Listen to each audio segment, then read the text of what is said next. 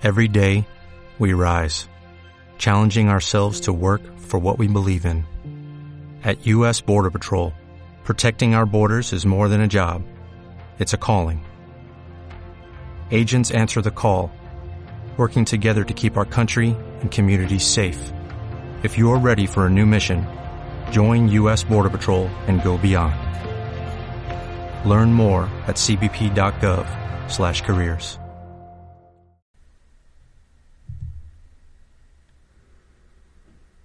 Bueno, pues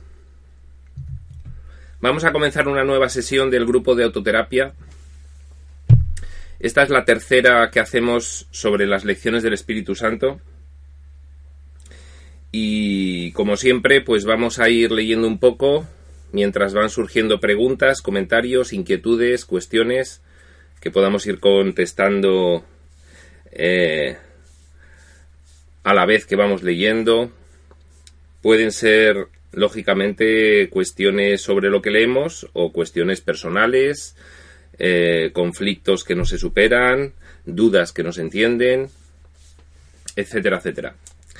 Entonces, eh, nos habíamos quedado leyendo en la tercera sesión, eh, creo que en el punto 3 de la página 114, estamos viendo las lecciones del Espíritu Santo, que es el epígrafe 5 del capítulo 6, las lecciones del amor, y decía el curso, decía el autor, que un buen maestro enseña mediante un enfoque positivo, no mediante uno negativo. Bueno, de esto habíamos hecho una pequeña referencia en, en la sesión anterior. Y, y, realmente, bueno, pues comentábamos que, que es una, es una propuesta pedagógica que nos hace el curso. El curso tiene formato de curso, pretende enseñarnos algo. Y entonces nos dice que lo mejor para que aprendamos lo que nos va a enseñar es el enfoque positivo, no el enfoque negativo. El enfoque positivo es decirnos qué es lo que hay que hacer, no decirnos todo lo que no hay que hacer y sus consecuencias horrorosas para no aterrorizarnos, porque una de las metas que persigue un curso de milagros es precisamente que no entremos en el bloqueo que podría producir un ataque de pánico. Normalmente los ataques de pánico que se suceden frente a esta enseñanza son de índole más bien inconsciente. Uno no sabe por qué de repente pues empieza a tener un rechazo hacia todo esto y lo acaba dejando. Y ese es el pánico que pretende precisamente evitar el texto, el autor, al, al ir eh, relatando esta enseñanza en forma de curso. Tiene mucho sentido que cuando alguien da un curso para que aprendamos algo, nos dé la pauta pedagógica, la pauta docente, el método que está utilizando. Un buen maestro enseña mediante un enfoque positivo, no mediante uno negativo. Veamos a ver por qué. Por supuesto, aquí el buen maestro eh, siempre se está refiriendo al Espíritu Santo.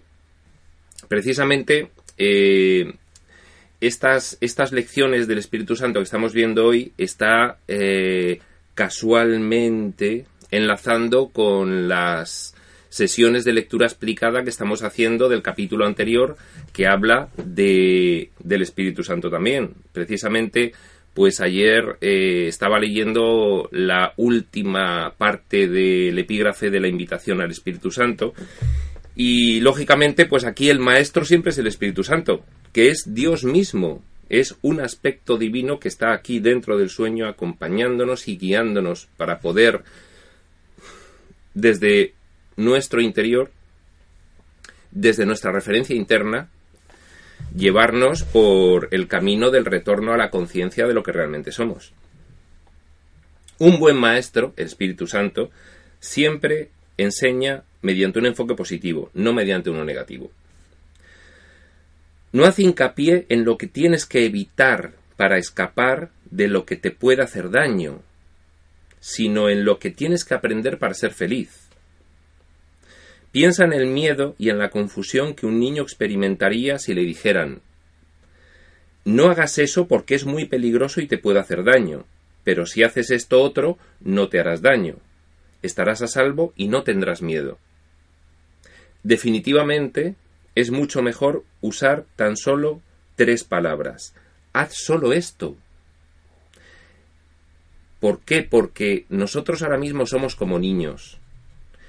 Carecemos de la comprensión de un montón de cuestiones sobre nuestra naturaleza y sobre por qué estamos aquí, sobre todo lo que es esto y sobre el camino de retorno hacia la conciencia de lo que somos en realidad. Entonces, el enfoque pedagógico que utiliza el curso es el enfoque más beneficioso para enseñar a un niño, porque realmente nosotros ahora mismo, en estas experiencias, estamos desenvolviéndonos con una parte de nuestra mente limitadísima, limitadísima.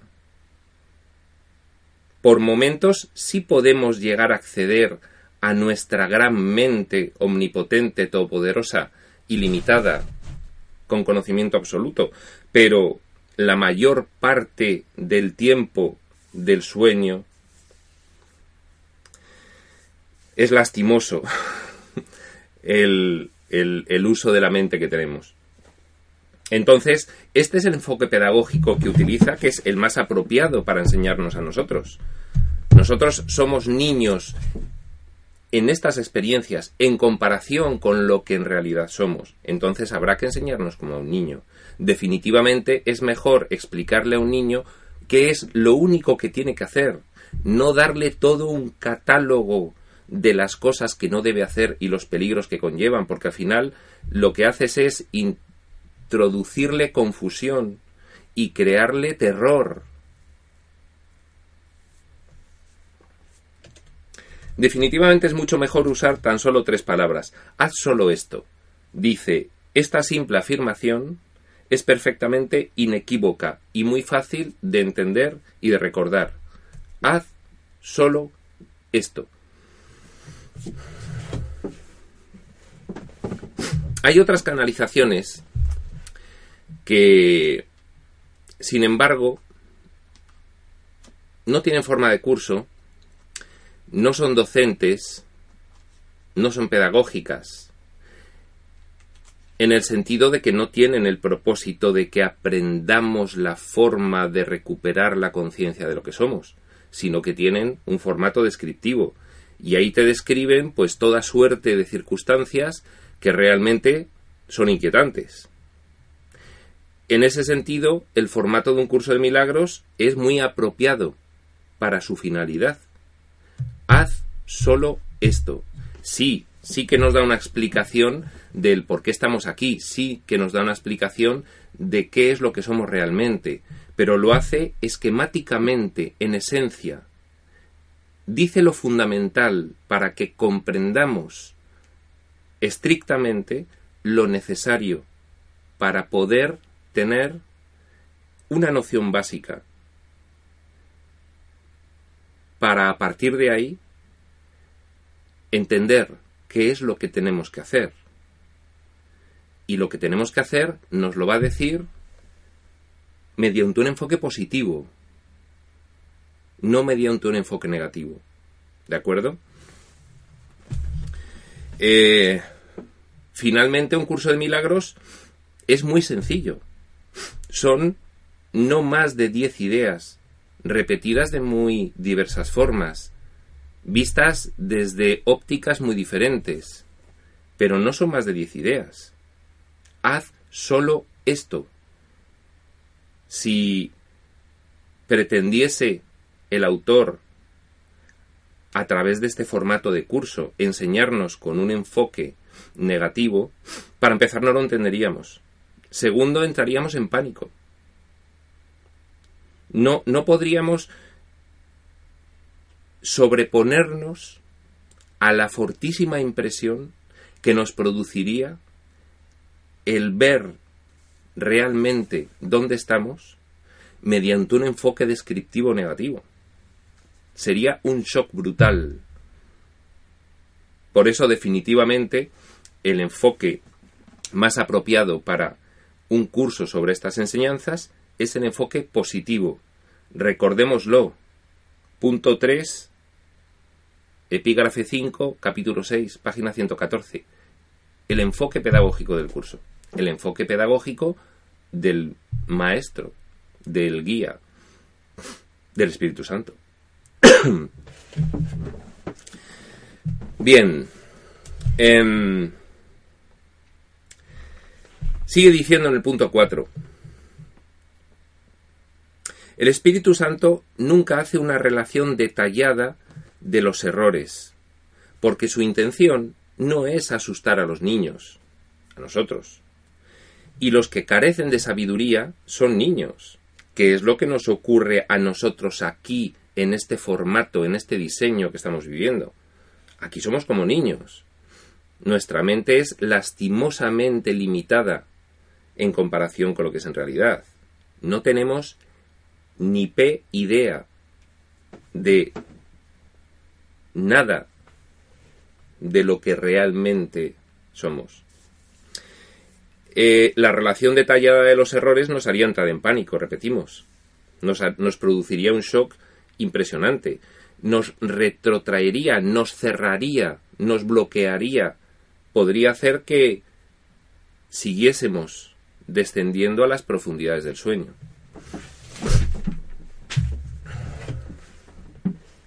Dice Bea, perdón, sí, parece fácil, mas pregunto, ¿estamos en un sueño? ¿Cómo vivimos en el sueño y practicar lo que nos dice el curso? Es ahí donde entro en pánico, porque no puedo. Bueno, em, realmente el curso, en cierto modo, no te está ocultando que sea una labor de esfuerzo. No te está ocultando que realmente al nivel al que hemos llegado con estos diseños, en este sueño de ilusión, pues es un nivel eh, extraordinariamente extremo. Eh, pero a partir de ahí hay buenas noticias. Las buenas noticias son no ha habido separación, no ha habido división efectiva de la mente, ha habido una disociación para soñar. Tienes a tu disposición recuperar la conciencia de lo que eres. Lo que eres es inmutable, nada ha cambiado. Y estás, además, protegida y garantizado, protegida y garantizada por lo que te dio la vida y lo que te sostiene en ella. Estás además ayudada, asistida por toda una serie de personalidades que velan para que puedas encontrar el camino. Hay más buenas noticias. El curso nos dice que nada más que necesitamos una pequeña disposición, una pequeña disposición para realizar el primer esfuerzo, que es quizás el más complejo, el que hace tambalear tus cimientos, el que te hace contrastar muchísimo con el paradigma del mundo con el que estás acostumbrado a desenvolverte este mundo físico. Pero pasado ese shock inicial, si mantienes esa buena disposición, el camino está garantizado. Y hay otra buena noticia adicional. Hay un guía a tu disposición. Un guía a disposición de cada uno de nosotros, un guía interno.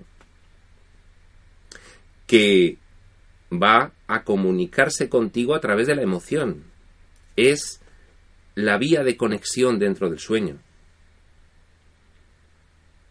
Fijaos, nosotros para diseñar todas estas experiencias, cuya finalidad era obtener estas emociones que no teníamos en nuestro estado original, estas emociones de sufrimiento, de culpa, de dolor, de escasez, de abandono, etcétera, etcétera, de pérdida, tuvimos que mantener dentro del diseño la emoción.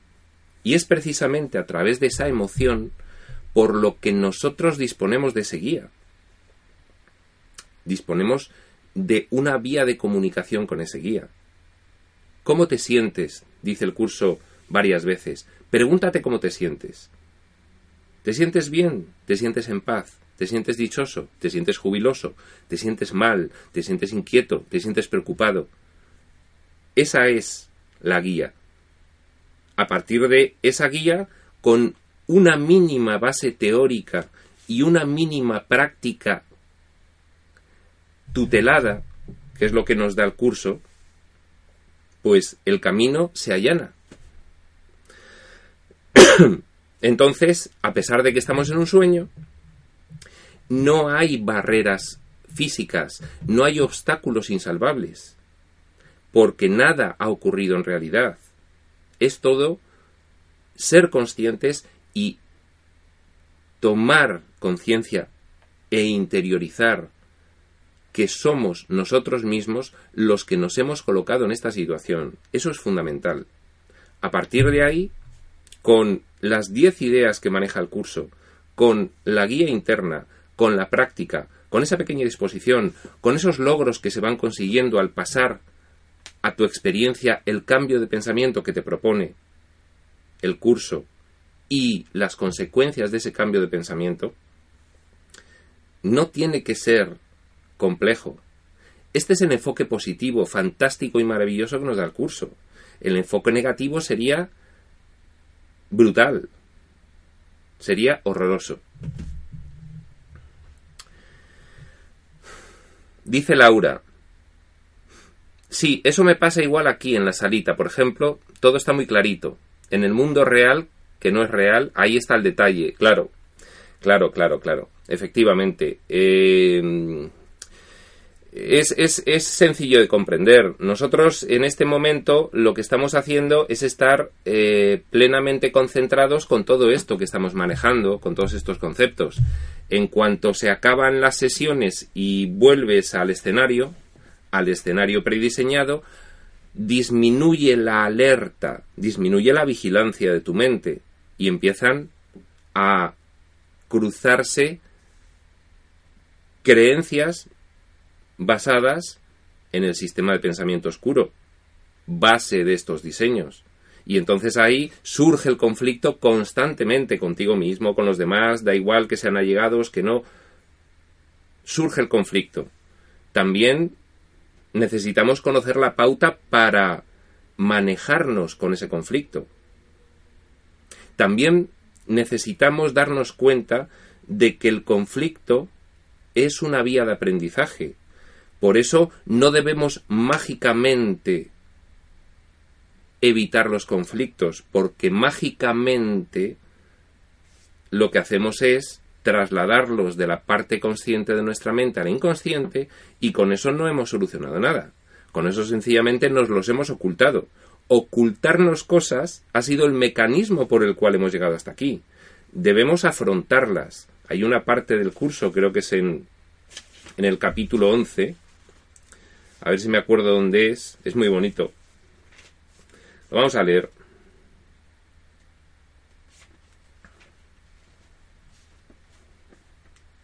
Está por aquí.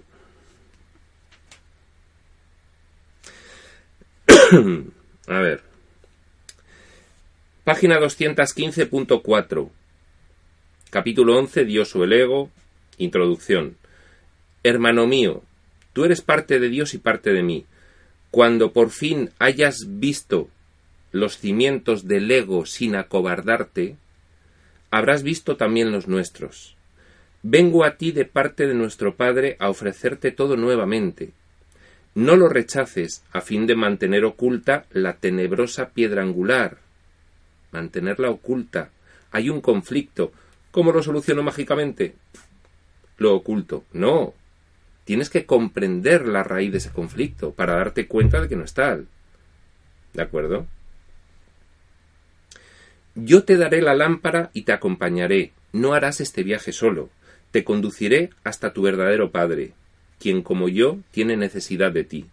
¿Cómo no ibas a responder jubilosamente a la llamada del amor? Es decir, tenemos que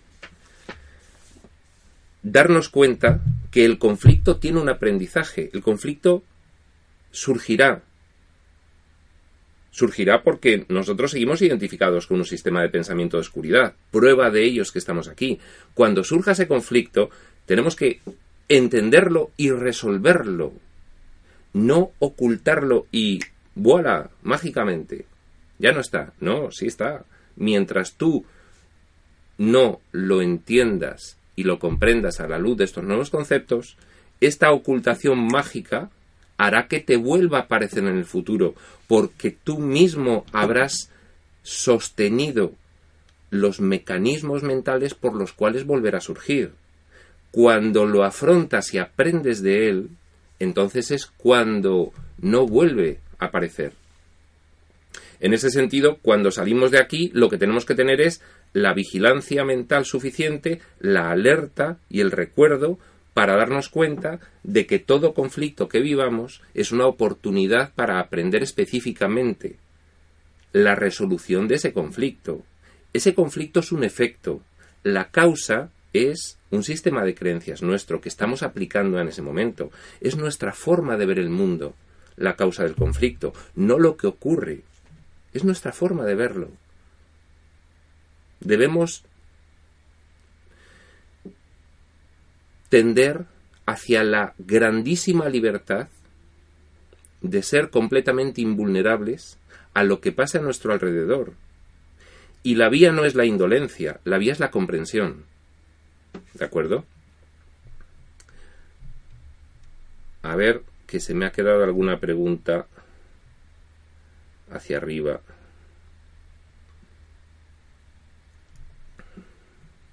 Dice Estela, con respecto al sueño, si este mundo es una ilusión, o sea, ¿es ilusorio Dios? No lo creo, ¿no? ¿Es una fabricación del ego? No. Bueno, em, hay dos preguntas de Estela. Em, bien, Dios no es ilusorio, evidentemente.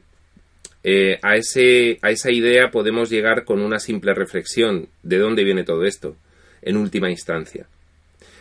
Otra cuestión es que nosotros, por el mecanismo de proyección que utilizamos cuando deseamos vivir estas experiencias, hayamos fabricado un ídolo, un monigote que sustituye a Dios y al cual le atribuimos nuestros propios deseos de ataque, de venganza, de temor.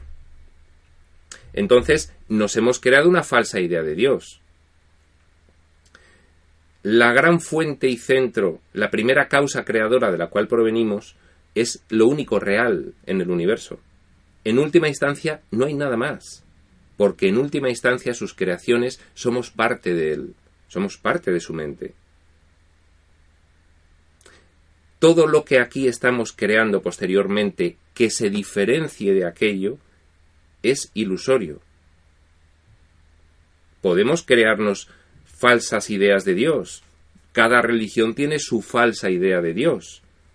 También cada religión puede llegar a la verdadera idea de Dios. No depende de las religiones, depende del contenido concreto de la enseñanza en particular. La segunda pregunta de Estela. Dijiste escenario prediseñado. ¿Quién lo diseñó? ¿Yo? ¿Todos nosotros? ¿Todos nosotros en conjunto? Eh, ¿Cómo se entiende esto? Bueno, pues se entiende de una forma muy sencilla. Nosotros aquí estamos representando la separación. Pero a pesar de que todo esto es producto de una mente que sueña, esa mente que sueña en otro nivel es una mente unida entre todos, porque realmente nunca dejó de estar unida. Lo que pasa que sueña en conjunto y diseña en conjunto. Y todo esto es el resultado de ese deseo de soñar colectivo entre todos los que estamos soñando. Por eso cuadra. Pero todo esto es la mera representación final. Todo esto es el software del juego de la PlayStation en acción hay un programa detrás que es el que todos nosotros hemos programado, con protagonismo para cada uno de los personajes que hemos metido en el juego, que somos nosotros, y en los cuales hemos depositado fragmentos mentales para vivirlo.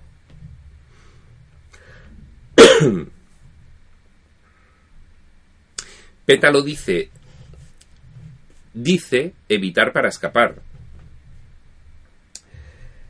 Pues sí, lo dice por aquí.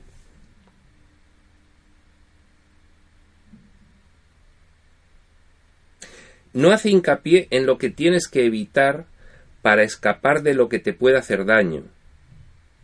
Efectivamente, ¿de qué tenemos que escapar? ¿Qué es lo que nos hace daño? Nuestro deseo de sufrir, nuestro deseo de identificarnos con un sistema de pensamiento que nos proporcione esas emociones opuestas a lo que somos realmente. El por qué ese deseo inicial, que era una curiosidad, inocente se ha transformado en esta obsesión perversa, pues, pues porque la mente, si se dispone a tener una involución, lo logra. Por ese mecanismo de decido limitar mi mente y el resultado de, esa decisión olvida que fue decidida por el mismo. Y así, decido, olvido, decido, olvido, decido, olvido. Y entonces llega un momento en el que, ¿qué ocurre? Que no recordamos que somos nosotros mismos los que hemos ido tomando decisión tras decisión encadenadas hasta llegar hasta aquí. Esta, esta última muñequita de Matrioska no sabe nada, no sabe que está dentro de otras siete, no sabe que está dentro de otros siete niveles, cada uno de los cuales fue producto de una decisión me limito y lo olvido, me limito y lo olvido, me limito y lo olvido. Entonces, a la última muñequita sí se le puede hablar de no hacer hincapié en lo que tienes que evitar para escapar de lo que te puede hacer daño, porque esta no sabe nada. Entonces, ¿de qué tiene que escapar? Bueno, pues de su propio deseo de sufrir, de su propia identificación con la culpa. De eso es de lo que tienen que escapar. De su afán de limitarse. De todas esas cuestiones en las que el curso hace hincapié para comprendamos por qué hemos llegado hasta aquí.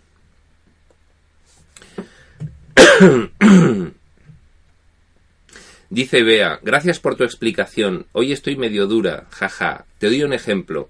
Dejé de fumar, engordé tres kilos no quiero, más digo, no soy un cuerpo y ahí me lío, ¿se entiende? Bueno, claro, porque estamos demasiado acostumbrados a utilizar la magia para resolver problemas. Em,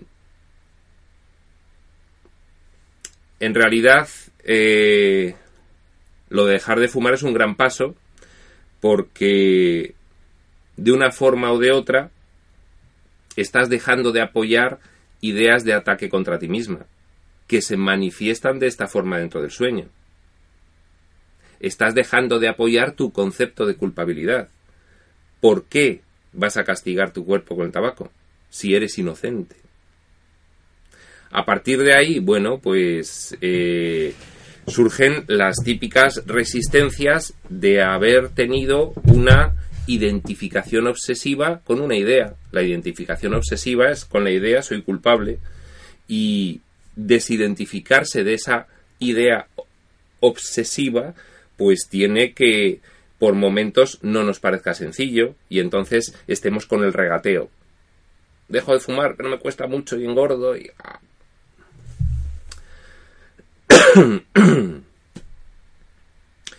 Pétalo y marca aprende para ser feliz. Aprender para ser feliz. Exacto, este es el propósito del curso. Aprender para ser feliz transformar el sueño, la pesadilla, en un sueño feliz, como primera fase del despertar. Segunda fase del despertar. Cuando ya has abandonado toda idea de sacrificio, estás preparado para retornar a lo que eres. Pero no puedes retornar a la conciencia de lo que eres mientras tengas todos esos obstáculos de la identificación con el sacrificio, con el sufrimiento, con la culpa, con el dolor, etcétera, etcétera.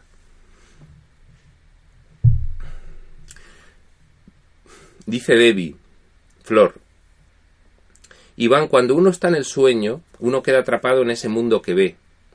Aquí lo más conveniente es vivir un sueño feliz a través del perdón. Exacto. El perdón es el mecanismo que nos da el curso para poder contemplar el escenario de otra forma y empezar a desidentificarnos de él.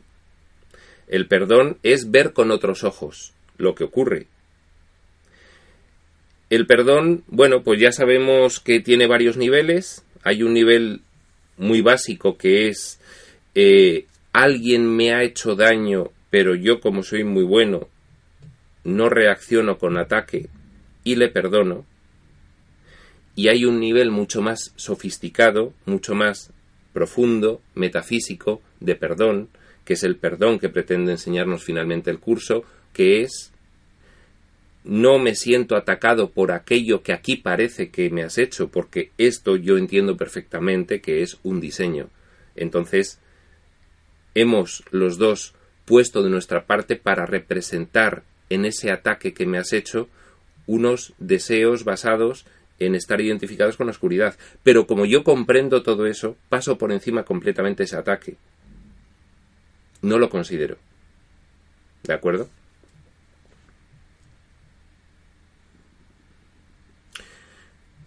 Dice Pétalo, yo soy el Espíritu Santo.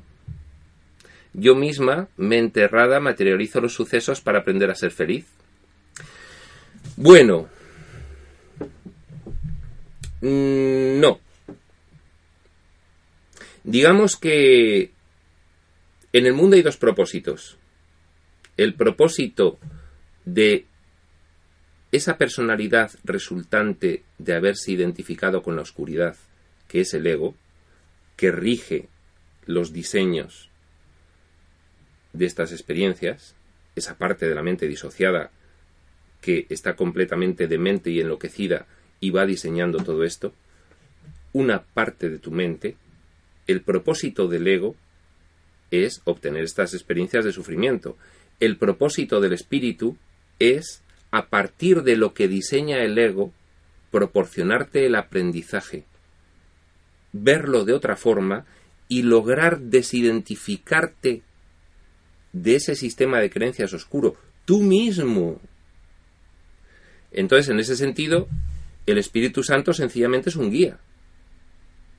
Dice, si tú estás dispuesto mínimamente a recobrar la conciencia de lo que eres, ven por aquí. Pero no somos el Espíritu Santo.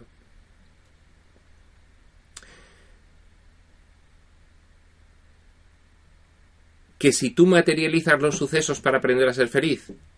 Bueno, no, tú materializas los sucesos para sufrir y la enseñanza del Espíritu Santo es, puedes utilizar eso mismo que diseñes para sufrir para aprender, comprender y ser feliz.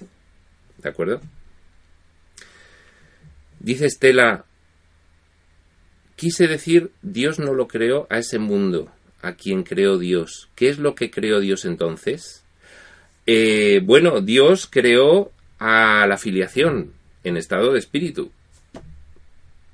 En un estado absolutamente igual a lo que Él es, compartiendo todo con esa creación. De forma que lo único que existe es, en última instancia, ese espíritu que crea a otros espíritus y comparte con ellos todo y comparte con ellos la manifestación creativa, esa gran mente. Y eso es lo único que existe. Y a partir de ahí, si una parte de esos entes creados comienzan a soñar y a diseñar otros mundos que no tienen nada que ver con ese, pues es una creación de esos seres que están soñando. Dios no tiene nada que ver con la creación de esos seres que están soñando. sí hay aquí un misterio, porque en última instancia solo existiría Dios, solo existiría ese ser, ese espíritu y esa gran mente, y todo sería una experiencia suya. De forma que, y esto es algo que en ello no entra al curso, ni nos lo quiere hacer comprender, porque no es su cometido, porque el curso tiene un enfoque muy claro para lograrnos hacer salir de aquí, y en ese enfoque no entran todas estas explicaciones. Todas estas explicaciones son misterios, dudas que surgen y que algún día comprenderemos. Uno de esos misterios es, sí, bueno, pero finalmente, en una parte de la mente de lo único que existe, sí que está sucediendo esto, sí. Así es. Pero bueno, eso son ya cuestiones que es preferible no aventurarse en ellas porque nada, nada nos dice, pues, eh, las canalizaciones en las que nosotros nos estamos ahora mismo basando, que no son ni las únicas ni, ni, ni exclusivas para poder despertar. Hay, hay otras canalizaciones que sí nos cuentan más cosas, pero bueno, pues hay que hacer una labor de armonización con estas, porque dicen cosas que a veces parecen contradictorias. Eh, ese comentario es un comentario complicado. Ya te lo reconozco yo. Laura. Pero si hay una parte en el curso que me da miedo cuando habla del soñador del sueño. Menciona que asesinamos a nuestro hermano y frases así. Bueno, claro, es que aquí no se asesina a tu hermano. Aquí en el mundo no se asesina a diario. Mucho y a menudo se asesina aquí en el mundo.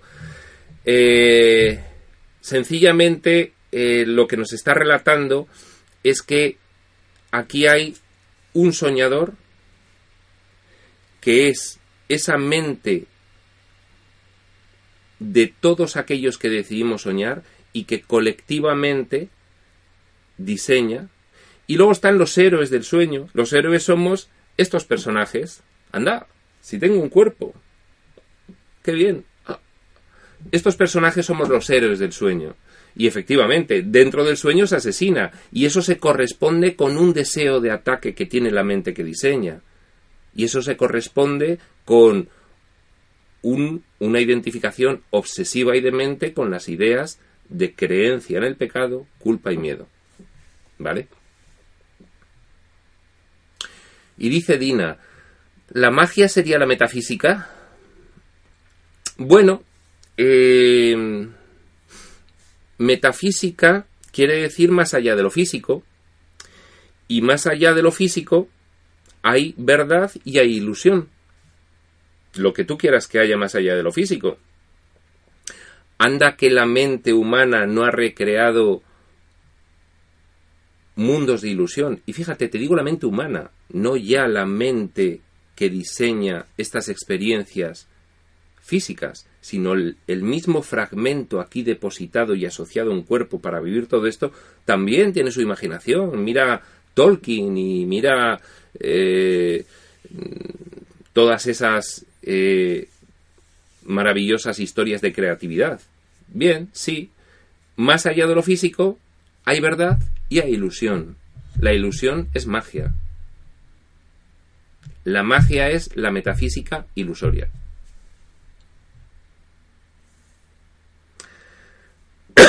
Laura está buscando una cosa, esperemos que lo encuentre. Dice Pétalo que sigue fumando sin culpas. Pues haces muy bien, Pétalo, efectivamente. Si aquí lo último es sentirse culpable, lo último de todo. El problema es que te lo sientas, y entonces, ¿qué vas a hacer? Cuando te lo sientas. Pero bueno, si no te lo sientes, fantásticamente bien. No obstante, comprueba en tu experiencia de vida que no te sientas culpable de una forma inconsciente y oculta y se esté representando allí. Eso hay que verlo también. Bueno.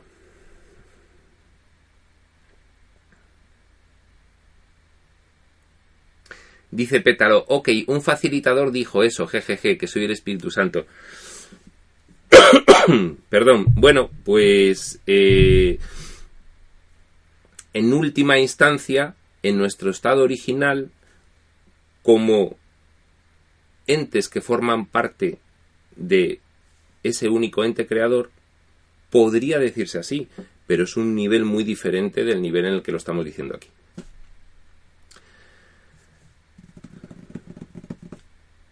Debbie, claro, hasta con solo mirar uno asesina. Sí, aquí sí.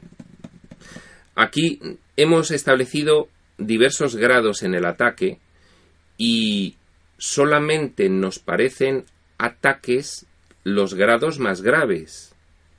Y nos olvidamos de que hay ataques en cuestiones muy sutiles de todo lo que hacemos. En el mundo hay muchísimo ataque que el sistema de pensamiento del mundo no lo considera como tal. Y sin embargo sí lo es.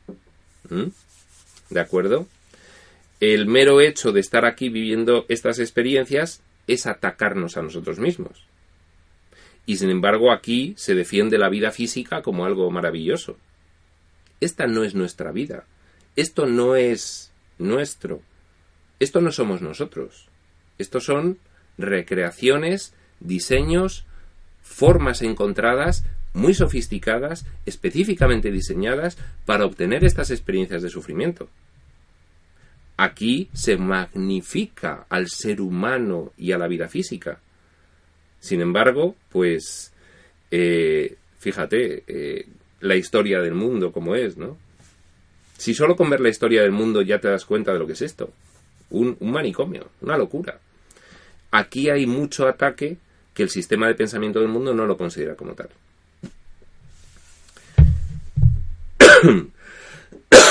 Dice Leonor, si tú comprendes y aceptas que lo que vives lo creaste tú, tomas responsabilidad y decides cambiar de sueño, pero igual pareciera que no sales de él, ¿qué debes hacer? Eh, tener paciencia. Leonor, tener paciencia. Tener paciencia. Em, poco a poco. Comprender. Poner en práctica. Ver los logros. Interiorizar esos logros. Sentir que aquello es verdad porque lo has experimentado. Buscar otro concepto comprenderlo, ponerlo en práctica, poco a poco, poco a poco, ir viendo cómo te sientes y ese cómo te sientes te irá marcando la guía, poco a poco. Si te parece que no sales del sueño, pues es porque hay una parte de tu mente que aún no quiere salir. Esa parte de tu mente no eres consciente de ella esa parte de tu mente sigue deseando que estés aquí. Por eso decíamos que este pequeño fragmento mental, la última muñequita de Matrioska, puede ser la heroína y debe ser la heroína que salve a todos los demás niveles mentales del sueño. ¿De acuerdo? Entonces, eh, tenemos que tener en cuenta que, en cierto modo, tampoco podemos luchar contra nosotros mismos. Tenemos que comprender. La evolución se basa en comprender qué es lo que ocurre. Y cuando lo comprendes y eso que has comprendido lo aplicas, se va expandiendo tu conciencia, vas comprendiendo cada vez más. ¿De acuerdo? Es un proceso. ¿eh? El mismo curso está reconociendo. El proceso del despertar, el proceso de la expiación, que le llama el curso, es un proceso. Y entonces, pues, según la disposición, según el compromiso, según las ganas que tengas de dejar de sufrir y la motivación consiguiente, pues irá avanzando a un ritmo u otro. No hay problema, no hay que preocuparse. Siempre hay que tener presente, el Hijo de Dios es inocente. Y a partir de ahí, enfrentar los conflictos para comprenderlos y disolverlos poco a poco.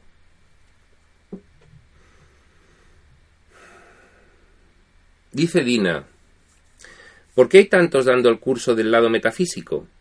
¿Eso que le pasa a Leonor serían como las resistencias? Bueno, eh, Dina, efectivamente, el, un curso de milagros eh, es una enseñanza que lo que te está contando es que no existe solo este mundo físico. Existe otro mundo y no solo eso, sino que ese otro mundo que existe es real. Y este mundo físico y otros mundos similares, mundos de forma, mundos de materia, mundos de espacio, mundos de tiempo, son producto del sueño. Hay otros mundos de forma que no son físicos y que también forman parte del sueño. Entonces, de ahí surge la idea de los niveles. Estamos en un nivel de nuestra mente que se desenvuelve en este diseño que parece físico. Hay otros niveles de nuestra mente que están en otros puntos. ¿Por qué algunos tendemos a explicar el lado metafísico? El nivel metafísico. Bueno, pues en mi caso particular te diré que a mí me atrae la explicación metafísica. A mí me parece interesante comprender metafísicamente qué es lo que ocurre, comprender quiénes somos en realidad y por qué estamos aquí y cómo es ese proceso. Me parece interesante y lógicamente sé, soy consciente de que ese es esa es condición necesaria, pero no es suficiente para despertar. Para despertar hay una condición adicional que en conjunto con esta ya serían necesaria y suficiente, ya serían lo requerido, y es que tú pongas en práctica en tu experiencia de vida estas enseñanzas, para que las interiorices y para que realmente te desidentifiques del sistema de pensamiento de oscuridad causa de estos diseños y puedas recuperar la conciencia de lo que eres a base de reidentificarte con el sistema de pensamiento del espíritu, que es lo que eres en realidad. Ese espíritu, que es lo que somos en realidad, es un nivel muy metafísico. Bueno, pues a mí me gusta eh, que se comprenda bien todo esto, me atrae. Soy plenamente consciente de que esto es un paso, la comprensión intelectual de todo esto es un paso. Hace falta la comprensión profunda, la experiencial, la forma en la que uno mismo experimenta esa parte divina que está en su mente, que es el Maestro, que es el Espíritu Santo. Esa parte es necesaria. Hay maestros que se dedican también, mm, maestros que yo no me lo considero, yo me considero un estudiante y un facilitador, hay maestros que se dedican a hacer hincapié en, en, la práctica para conseguir pues poner en, en, efectividad toda esta enseñanza. En efectividad quiere decir aplicarla a las situaciones específicas de tu vida para ir resolviendo los conflictos y poder realmente empezar a evolucionar. Eh, en ese sentido, bueno, pues cada uno nos dedicamos a lo que nos gusta o a lo que podemos. No te puedo decir más. Dices, eso que le pasa a Leonor serían como las resistencias. Eh, bueno, vamos a ver. Eh, claro, las resistencias es sencillamente entender que si nosotros no tenemos sensación de que no podemos, es sencillamente que en alguna parte de nuestra mente no queremos. Lo que pasa que desde aquí, como tienes velada esa parte de la mente que está diseñando y decidiendo que ésta viva esto, pues desde aquí no te das cuenta de que eres tú mismo el que pone los obstáculos. Entonces, en ese sentido, sí merece la pena resaltar que aquí, en este nivel del sueño, sí existe la semántica no puedo, porque te parece que no puedes. Pero en el nivel metafísico, en ese en el cual tú lo que eres es algo omnipotente e ilimitado, igual que tu creador, ahí no existe la palabra podemos. No podemos. Ahí solo existe la palabra ¿Quiero o no quiero? Y de ahí viene la frase, nada le ocurre a un hijo de Dios, nivel metafísico, sin su consentimiento. Nada. Ese concepto lo tenemos que recuperar aquí en este nivel, para que cuando algo nos cueste, digamos, bien, sí, vale, aquí me está costando, me parece que no puedo, eh, me parece imposible, pero tengo el concepto y me aferro a él de que lo que aquí me ocurre es porque lo he decidido yo. Y en ese sentido, si no puedo, es que no quiero. Lo que tengo que darme cuenta es por qué quiero yo estas experiencias de sufrimiento, comprender que no tienen sentido y empezar desde esta pequeña parte y hacia arriba a liberarte de esa identificación con ese deseo de sufrir, de esa identificación con sentirte culpable, empezar a comprender tu inocencia y entonces se liberarán esas partes de la mente veladas desde aquí que son las que no quieren y dejará de haber resistencias. Eso se consigue con la práctica. ¿De acuerdo?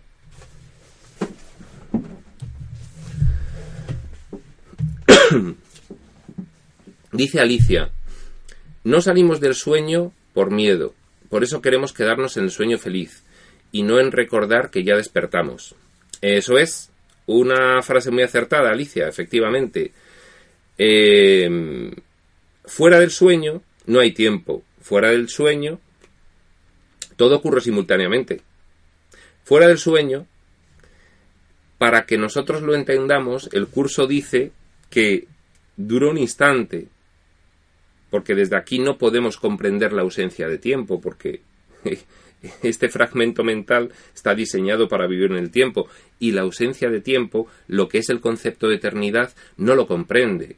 La mejor aproximación que podemos hacer a la eternidad es que todo ocurre simultáneamente. ¿De acuerdo? Que tú tienes capacidad para vivir todas las experiencias simultáneamente. Entonces, en el mismo momento en que se decidió soñar, se despertó. Porque ahí no hay tiempo y lo que realmente ocurriría es que lo que tenemos es un recuerdo del sueño que deseamos preservar y que dentro de la mente que sueña se manifiesta en un tiempo inconmensurable. ¿De acuerdo? Y lo que nos tiene en ese recuerdo, pues sigue siendo la identificación con la oscuridad. En este caso, como dice Alicia, en uno de los tres pilares, que es el miedo. Y dice Debbie Flor, Iván, pero decir que el Hijo de Dios es inocente, como que uno no lo cree, de acuerdo con la creencia que uno fue desarrollado. Ejemplo, para llegar a ser alguien tienes que sufrir. Ya desde ahí hay un falso yo, ¿Cómo se desprendería esa parte, perdonando esa creencia que tengo de mí, y posterior decir que soy el Hijo de Dios inocente, integrar, etcétera, etcétera? Eh, bueno, es un concepto de alto nivel. Que el Hijo de Dios es inocente es un concepto profundo, es una idea que yo le he llamado siempre el anclaje metafísico. Es como, como tener presente que esa es tu verdadera naturaleza, que hacia ella debes tender y que ya desde aquí debes aprender a actuar así. Porque si desde aquí no aprendes a actuar así, no vas a recobrar la conciencia de eso que eres. Tendrás que empezar a practicar lo que eres, incluso en los niveles más recónditos del sueño. Claro que aquí no nos sentimos inocentes. Prueba de ello es lo que hemos dicho antes. No hay nada más que echar un vistazo al mundo para ver el efecto de lo que nosotros pensamos sobre nosotros mismos. Pero para eso están esos conceptos metafísicos. Eres inocente, nada ha cambiado, esto es un sueño, no hay motivo para sentirse culpable, etcétera, etcétera. Entonces, bueno, pues eso es, eso es un sustento, un anclaje que lo puedes tener presente y que yo creo que es bastante beneficioso. No mágico, no, ya está, no hay que hacer nada más, no. Sí hay que hacer, porque fíjate dónde estás. Entonces tendrás que comenzar a poner en práctica esos conceptos aquí para ir recobrando conciencia de lo que eres realmente, no como idea bonita.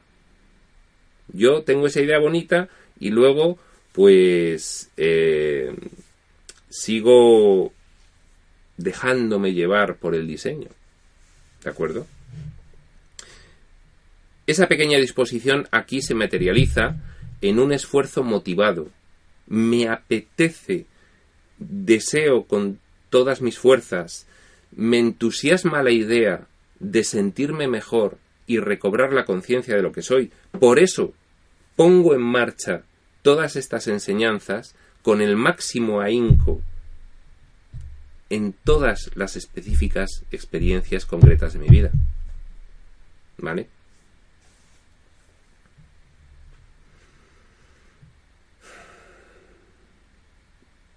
Dice Alicia, ¿y cómo disminuyo ese miedo para ya querer despertar? Y lo digo en serio, jejeje, dice, pero en serio. bueno, a ver, Alicia, em, las, las raíces metafísicas del miedo. Quiere decir, la idea de donde proviene todo el miedo. A partir de esa idea el miedo se desgaja en racimos y se vuelve como un fragmento múltiple en muy diferentes situaciones específicas. Se convierte en muchos miedos aquí en el diseño. Pero hay una raíz del miedo. La raíz del miedo es que creemos que nos hemos separado.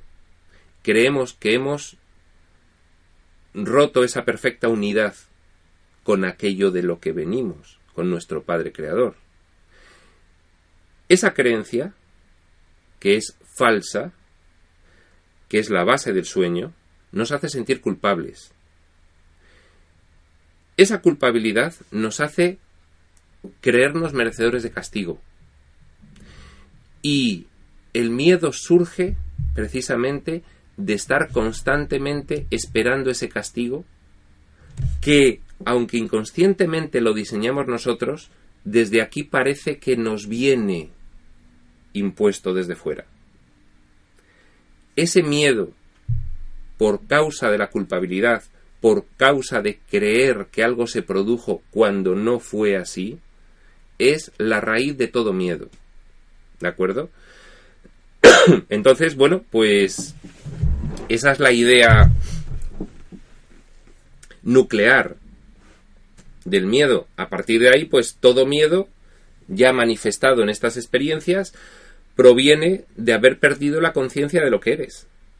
Si tú vas poco a poco aplicando en tu experiencia de vida los conceptos que te hacen recordar lo que realmente eres, por ejemplo, que eres invulnerable, que eres ilimitado, que eres abundante, que estás garantizado, que estás protegido, que no eres culpable, empezar a aplicarlos, empiezas poco a poco a sentir de otra forma porque te desidentificas de esa creencia de que mereces castigo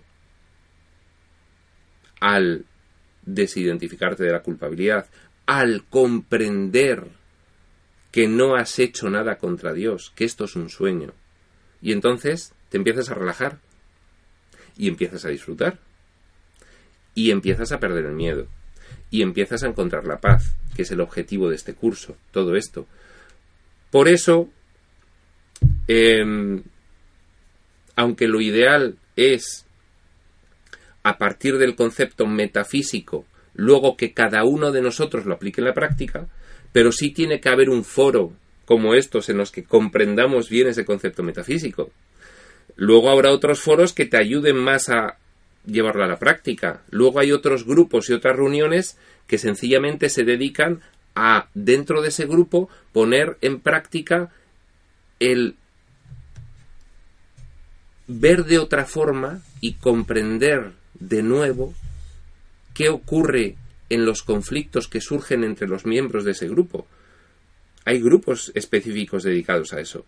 Y entonces, bueno, pues uno ya tiene que ver si tiene una Mm, fuerte disposición a, a darle un buen ritmo a este proceso y empezar a aplicarlo en su experiencia de vida e ir allá donde haga falta para practicar todo esto de una forma intensiva, si es que es así que lo quiere.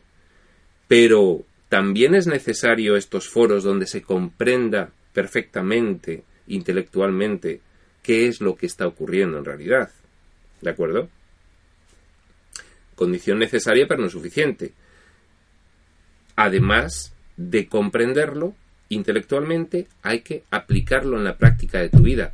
Y para eso también hay foros específicos que te enseñan a aplicarlo en la práctica de tu vida y que te hacen practicar. El mismo curso contiene unas lecciones de ejercicios prácticos.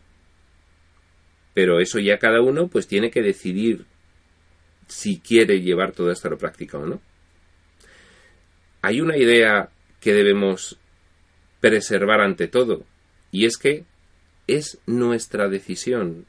Siempre es nuestra decisión. Siempre. Todo. ¿Vale? Por mucho que nos parezca y que le demos forma aquí a experiencias en las que parece que somos impotentes y que no podemos y que todo nos viene impuesto, en otros niveles siempre hay una decisión nuestra detrás.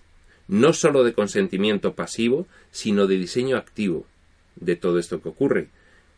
Rescatemos esa idea, seamos conscientes de ella. Aquí es muy interesante, es muy eficaz, es muy práctica. Y dice Pétalo, el miedo está en el subconsciente y en el consciente. O no tienes miedo de nada mismo. Eh, el miedo está en toda la mente disociada que sueña. Esa mente disociada que sueña tiene muchos niveles. En este está, en este está, en este está, en este está. Y en el que diseña también está. Donde no está es en la parte de la mente que nos sueña, que es la que está unida a la mente divina, en mentalidad uno con Dios y con el resto de la afiliación que nos sueña. Esa no tiene miedo. Pero esta, en la que nosotros estamos, sí, está y todos los niveles hasta la que diseña colectivamente todo esto. Todos esos niveles. Pero efectivamente, eh, dices a continuación, podemos pedir que el Espíritu Santo entre a esa oscuridad para corregir, curar, curar, etc. Sí, bien, pedir al Espíritu Santo que lo haga mágicamente no es. Que me cure, que me cure, que me cure. No. Está bien manifestar esa disposición y verbalizarla o darle forma con un pensamiento de petición. Está bien. Pero la idea de responsabilidad es clara. Tú, tú tendrás que poner finalmente los medios. ¿De acuerdo? La petición quizás tenga algo más sentido de esta forma. Por favor, muéstrame el camino para hacerme cada vez más consciente de la oscuridad que llevo dentro y pueda volver a tomar una decisión en favor de Dios. Eso es eh, aquello de las reglas prácticas para tomar decisiones, ¿no? Que pueda comprender qué es lo que ocurre y volver a decidir. Yo, yo. Finalmente, esa es la idea que nos quiere transmitir el curso. ¿Por qué el curso se diferencia de otras enseñanzas espirituales? Porque te dice cruda y descarnadamente este concepto de responsabilidad. Eres tú. Tú. No proyectes. No pidas al Espíritu Santo. El Espíritu Santo no te va a conceder lo que tú no quieras. Te va a inspirar el camino para que tú con una pequeña disposición puedas transitarlo de una forma más sencilla. Es una ayuda efectiva, pero esa ayuda efectiva solo va a funcionar si dejamos de mirar hacia el sistema del ego y empezamos a mirar hacia el sistema del espíritu. No va a funcionar de otra forma. Siempre se necesita nuestra colaboración. El Espíritu Santo tiende la mano. Ahí está tendida. Toma, Pero si no la agarras, es como el chiste ese que, que le está le está una persona Jesucito mío, Jesucito mío, que me toque la lotería, que me toque la lotería, por favor, que me toque, que me toque, y así, pues todos los días durante una serie de años, Jesucito, que me toque la lotería, y ya, pues está en la, en la iglesia y baja, baja Jesús de la cruz y dice, pero hijo mío, por lo menos compra el boleto, cómpralo, ¿no? Bueno, pues eso es, es, eso es así, es decir, la, la petición de magia no resulta. Lo que resulta es la conjugación de mostrar esa disposición con la puesta en práctica efectiva de ese cambio de sistema de pensamiento y sus consecuencias dentro del diseño. ¿Vale? Dice Pétalo, el subconsciente es el velo Em, no. No, el velo es... Em, la identificación con la oscuridad. El velo es el deseo de sufrir. Es eh,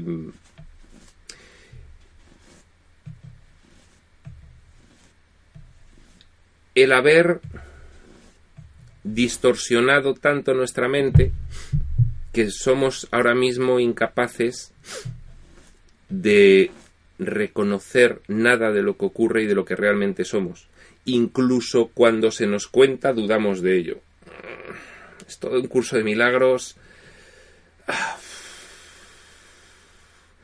Es que dice unas cosas que, anda, que si yo lo contase por ahí me iban a tomar por loco, ¿eh? Eh, el velo es algo que aquí se manifiesta como un obstáculo insalvable, como un muro infranqueable, pero que cuando entiendes que lo has construido tú mismo, desde ese nivel de comprensión es como una nube que puedes atravesar. En el nivel físico desde aquí parece un muro y parece que te chocas con él y no puedes pasar de ahí. Pero en cuanto tu mente se ensancha, se corrige la percepción y empiezas a comprender, desde otro nivel, ese mismo muro infranqueable es una nube que puedes pasar hacia el otro lado. Nada más. Entonces, bueno, pues el velo es todo aquello que nos impide recuperar la conciencia de nosotros mismos, que básicamente son decisiones que previamente hemos tomado y luego nos hemos ocultado. Bueno, eh, fenomenal, porque son las once y cuarto y me sigue dando tiempo a leer un poco y avanzar, porque afortunadamente para la lectura y desafortunadamente para el desarrollo de la sesión no hay más preguntas. Bueno, pues entonces, decíamos en el punto 4. El Espíritu Santo nunca hace una relación detallada de los errores porque su intención no es asustar a los niños. Y los que carecen de sabiduría son niños. Estábamos diciendo que nosotros en este momento nos comportamos como niños. ¿De acuerdo? ¿Por qué? Pues porque nuestra, eh, nuestro fragmento mental con el que aquí actuamos está tan manipulado, tan limitado y se le han ocultado tantas cosas que no tiene ni pajolera idea de qué es lo que está ocurriendo en realidad. Y entonces, para poder enseñarle desde ese nivel máximo que es lo que somos, pues hay que utilizar un enfoque pedagógico eficaz para una mente tan limitada. Aquí tenemos el símil con cómo se debería enseñar a un niño. Por cierto, podríamos transponer este sistema pedagógico que el curso dice que necesitamos nosotros, pues somos como niños en relación a lo que realmente somos, para utilizarlo aquí como sistema de educación para nuestros niños, ¿no? El enfoque positivo lo dice así. un buen maestro enseña mediante un enfoque positivo, no mediante uno negativo. Recordémoslo, que también esto nos sirve para poder aplicarlo directamente en el sistema educativo de nuestros hijos. Continúa diciendo, siempre responde el Espíritu Santo, no obstante, a su llamada. Y el hecho de que ellos puedan contar con Él los hace sentirse más seguros. Esa es una de las buenas noticias que nos da el curso.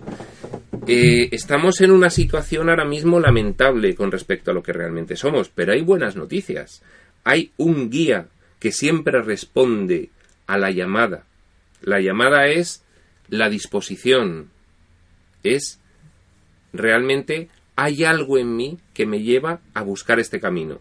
Por ejemplo, pues el hecho de estar aquí ya es una disposición, es una cierta disposición a empezar a desidentificarse de todo el sistema de pensamiento del mundo, buscando otras cuestiones diferentes a lo que el mundo piensa. ¿eh? Las buenas noticias siempre responde a su llamada, y el hecho de que ellos puedan contar con Él, con el Espíritu Santo, los hace sentirse más seguros. Es esa sensación de protección, de seguridad, de paz.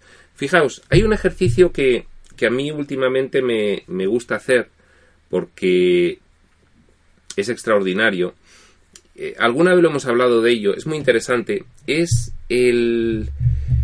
Em, intentar mantener una cierta intimidad con esa parte divina que está en tu mente. Intentar mantener una cierta intimidad con tu papá, con tu papá cariñoso, amoroso, que lo único que quiere es tu bien y que te ama infinitamente. Empezar a hablar de tú a tú, a tu creador. Y empezar a tener con Él esa intimidad que te haga sentir absolutamente invulnerable, porque estás completamente protegido ante todo. Probadlo, ya veréis qué sensación más extraordinaria. El hecho de que ellos puedan contar con Él los hace sentirse más seguros. Este es un ejercicio fantástico para ponerlo en marcha. Se puede poner en cualquier momento, ahora mismo. Puedes ponerlo en marcha específicamente. De hecho, el curso te dice, realizas ejercicio por las mañanas y por las noches, pero mantén esa idea a lo largo del mayor tiempo posible durante todo el día.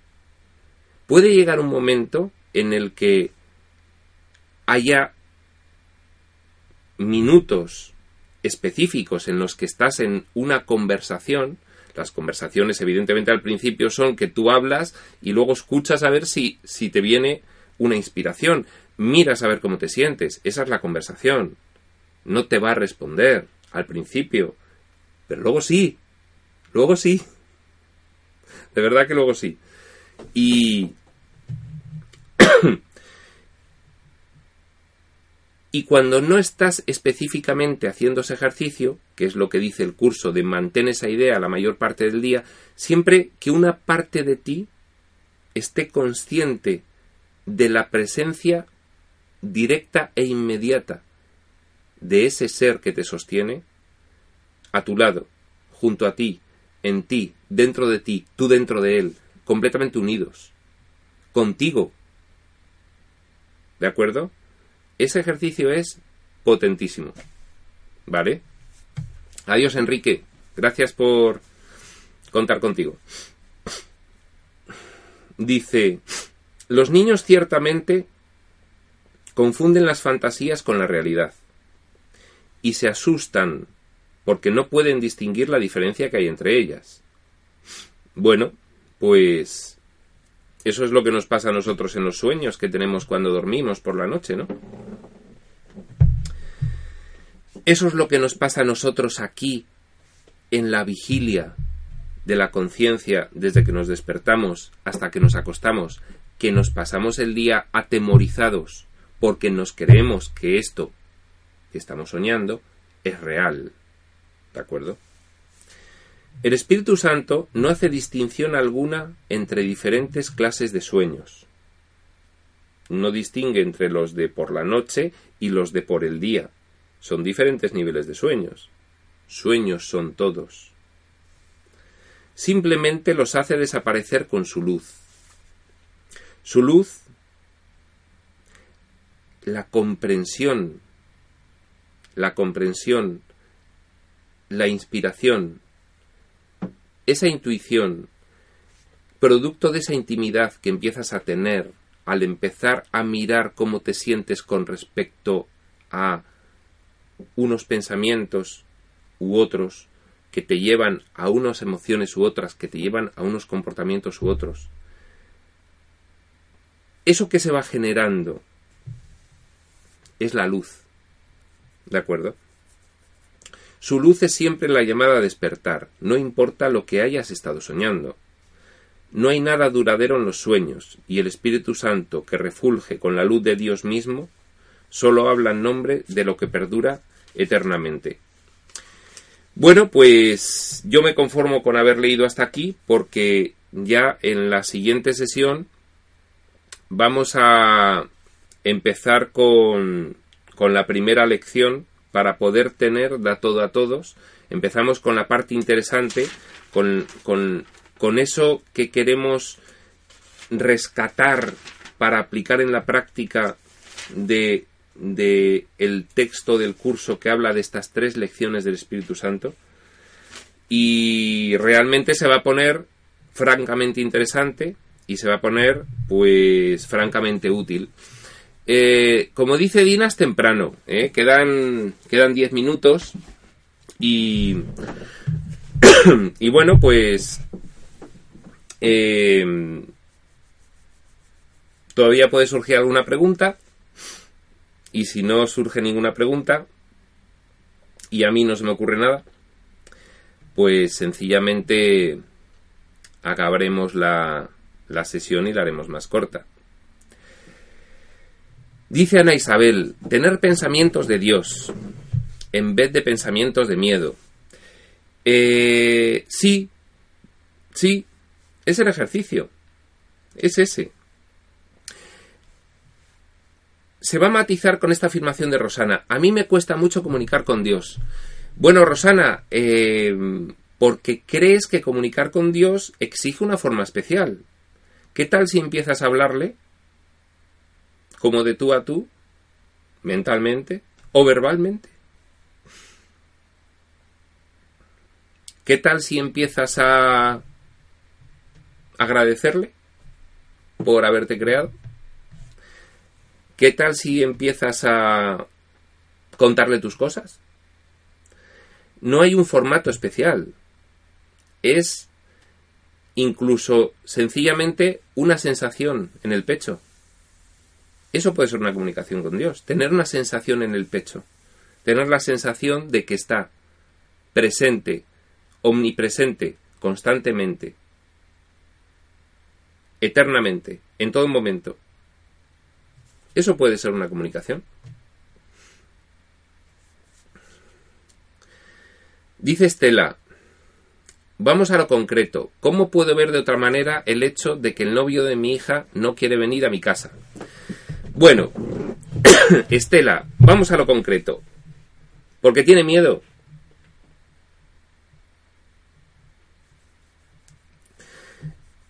Es evidente. Se manifieste como se manifieste ese deseo de no ir a tu casa, si se manifiesta por vergüenza, si se manifiesta por rencor, si se manifiesta porque piensa que sois no sé qué con vuestra hija y entonces él no va por vuestra casa, se manifieste como se manifieste, es miedo. ¿Cómo vas tú a considerar entonces a una persona atemorizada? ¿Cómo vas a verla? ¿Vas a verla con recriminación?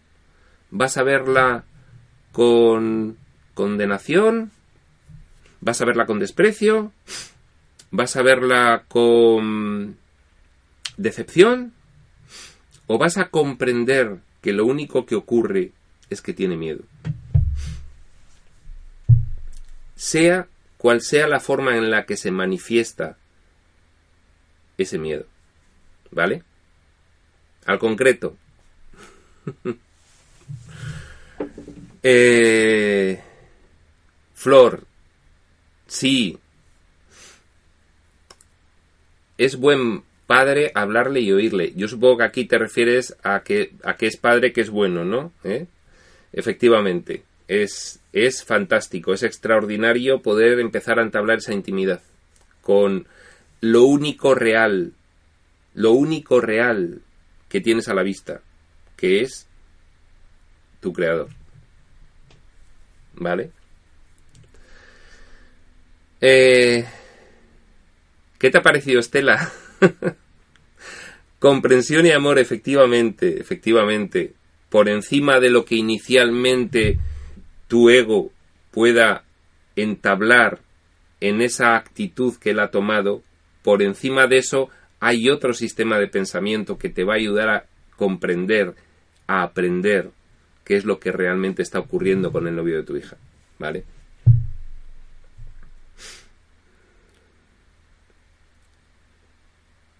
Dice Ana Isabel, lo que está en mi mente no lo percibo. Eh, a ver, a ver, a ver, esta es una pregunta muy interesante. ¿eh? Es muy interesante. Vamos a ver. en tu mente hay muchas cosas. Está tu mente inconsciente, que es la parte de tu mente de la cual no tienes noticia con esta, que es con la que vives estas experiencias, y está esta, ¿de acuerdo? Eh, digamos que cuando tú has hecho un diseño y vives ese diseño, es como una actuación. Tú estás actuando, ¿no? Lo que pasa que, en este caso, el actor es tan buen actor que sigue al pie de la letra el método Stanislavski y se cree tanto el personaje que se olvida de que es un actor y ya empieza a creer que es un personaje.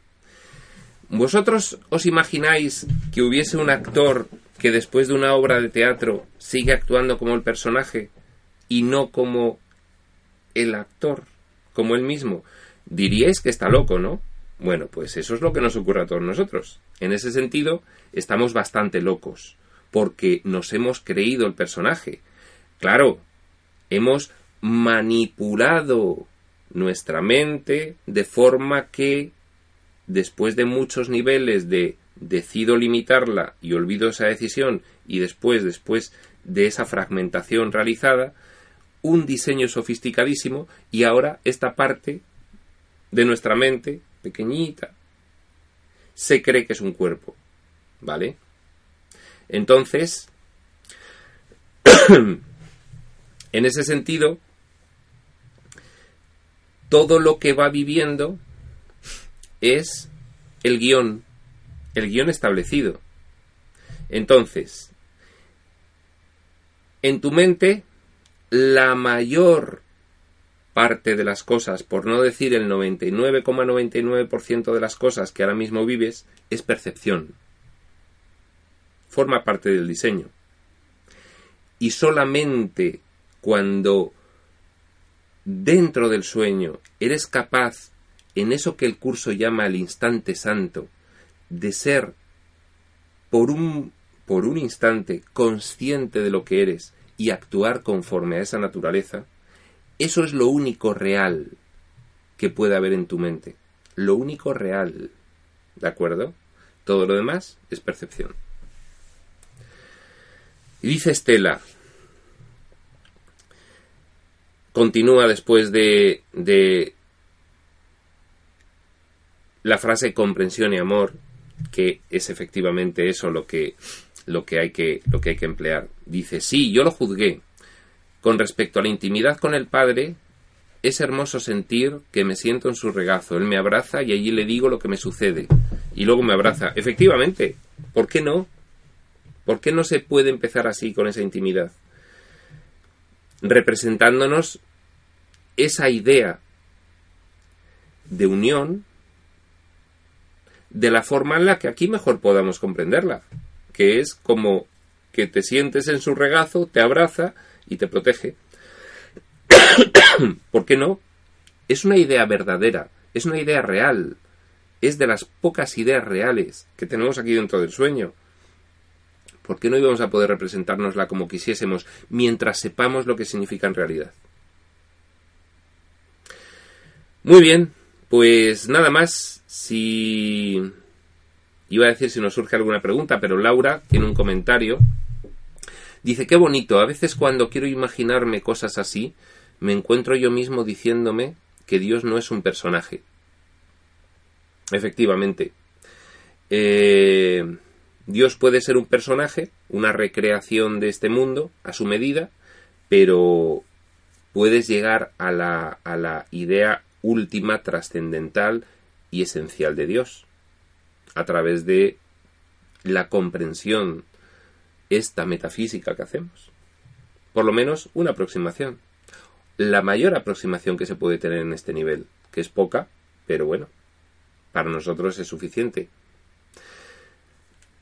bueno, pues eh, nada más. Em, el siguiente, la siguiente sesión, que será el lunes siguiente, pues empezaremos con, con esa primera lección del Espíritu Santo, que, que yo os, os garantizo que, que, va a ser muy interesante, muy útil y, y muy entretenida. Nada más. Prospector UCDM.